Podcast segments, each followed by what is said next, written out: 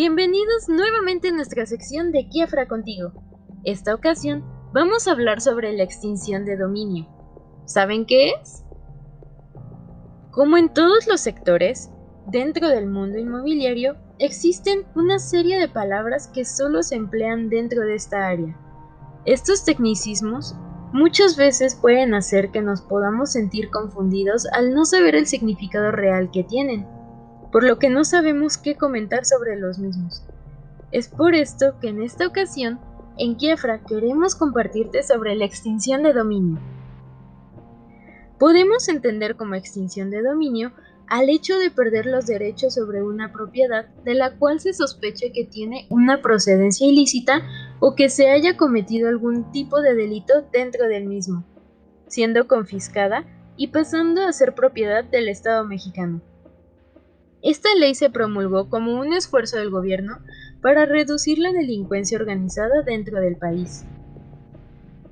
Algunos de los delitos que pudieran hacer que se pierdan los derechos sobre una propiedad son delincuencia organizada, robo de vehículos, utilización de recursos de procedencia ilícita, delitos contra la salud, secuestro, extorsión, trata de personas, delitos en materia de hidrocarburos, hechos de corrupción, encubrimiento e ilícitos cometidos por servidores públicos.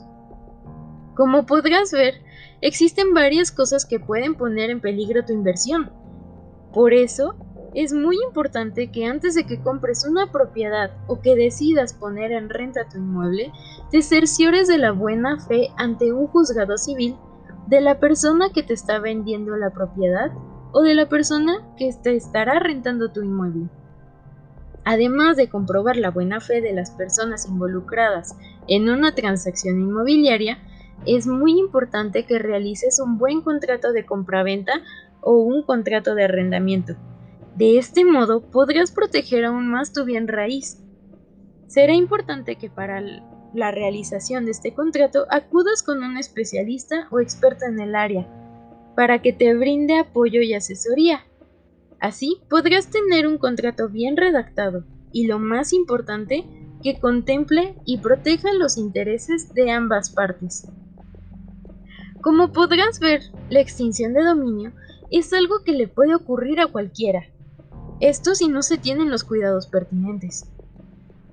Es por eso que te animamos a que realices todo bien desde la primera para que no tengas ningún problema en el futuro. Si quieres más tips, consejos o datos interesantes, síguenos en nuestros siguientes podcasts. Los esperamos pronto.